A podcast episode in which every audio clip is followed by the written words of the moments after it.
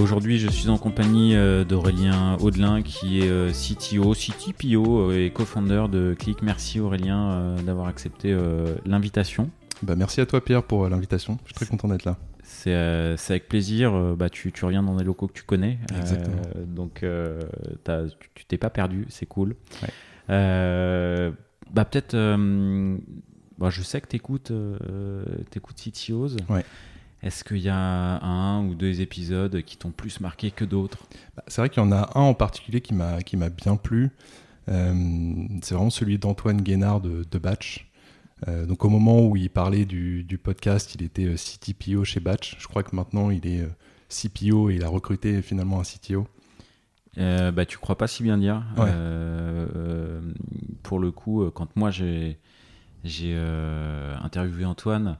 Il me, dit, il me disait, moi, mon rôle, euh, c'est de m'auto-virer tous les 12 à 18 mois, quelque chose comme ça. il cherchait euh, le gars qui, a qui allait le virer du rôle de CTO. C'est ça, c'est ça. Et c'est vrai que c'est un truc qui, que, que, je retrouve pas mal, en fait. Et je me suis projeté, en fait, c'est vrai, dans, dans, ce qu'il disait. C'est-à-dire que bah, quand tu évolues et tu avances un petit peu justement dans ton poste, il y a des choses où es obligé progressivement en fait de te virer des propres tâches que tu faisais quoi. Et euh, soit trouver quelqu'un qui est meilleur que toi euh, soit trouver quelqu'un euh, qui va te remplacer et toi tu vas pouvoir te concentrer sur d'autres tâches au final.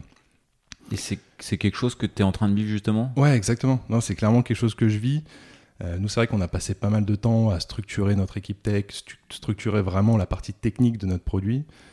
Et là on sent qu'on a des enjeux plutôt sur bah, structurer un peu plus notre démarche produit donc c'est vrai qu'on bah voilà, on a tendance à, enfin moi en tout cas j'ai tendance à un peu me virer de ce poste de CTO pour me concentrer un peu plus sur un poste de CPO au final. Donc euh, c'est quelque chose qui t'a clairement parlé quoi. Ah, clairement.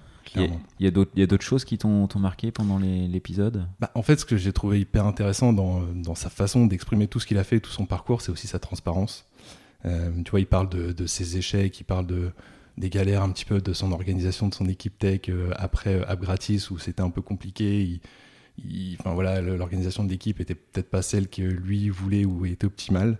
Euh, donc voilà, c'est vrai qu'il y, a beaucoup de sujets de transparence. Il parle de, tout ça, de tous ses choix euh, techniques où il a essuyé beaucoup de plâtre. Euh, et, c'est vrai que moi je m'y retrouve beaucoup. On, le voit, tu vois, même là sur beaucoup de sujets techniques, beaucoup de choix techniques qu'on a fait qui ont un impact énorme au final. Et, et en fait, on se rend compte que bah, c'est soit pas le meilleur choix, soit alors on a, on a vraiment galéré pour réussir au final à, faire en sorte que ça marche. Donc, euh, donc ouais, je me, je me retrouve beaucoup dans, dans tout ce qu'il dit. Et, et c'est vrai que la transparence pour nous, c'est, enfin pour moi en l'occurrence, c'est une valeur hyper importante. Donc la façon dont il a de tout présenter, c'est, vraiment génial. Ouais, pour le coup, il n'y avait pas trop trop de fil pendant cet épisode. Moi, il y a un truc qui, euh, bah, ça donnera euh, peut-être envie à, certains d'aller plus loin et, l'écouter en entier. Mais je trouve que leur histoire, elle est complètement dingue sur le, la partie, euh, tu, parlais d'app gratis, qui, a pas tout, qui était une success story en fait, mm. et qui du jour au lendemain ils sont virés des Apple Store. Ça c'est fou. Et tout leur business model s'écroule quoi, complètement. Non mais ça c'est fou, c'est fou. Et, et, il explique dans l'épisode comment, euh, bah, comment il pivote complètement pour euh, devenir batch. Non puis la, résilience après, c'est-à-dire que bah, certes il, il y a quasiment plus de business ou alors ils savent pas comment comment rebondir. Et ils essayent de partir sur plein d'autres sujets. Ils parlent même de CRM, je crois, dans, dans tout ce qu'il évoque. Donc, il essaie vraiment de rebondir. Tu sens l'envie d'entreprendre, tu sens l'envie de créer quelque chose. Et ça, je trouve ça, je trouve ça passionnant. Ok, bon, et eh ben j'espère que ça aura donné envie euh, à certains de, l'écouter s'il ne l'a pas écouté.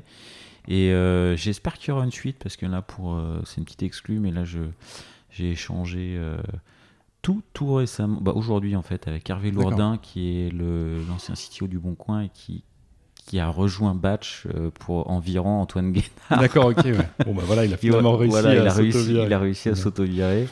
Et peut-être que on aura la suite, euh, la suite de l'aventure dans, dans, quelques semaines. Super. Merci pour ce, ce feedback, euh, Aurélien, et à très bientôt. Avec plaisir.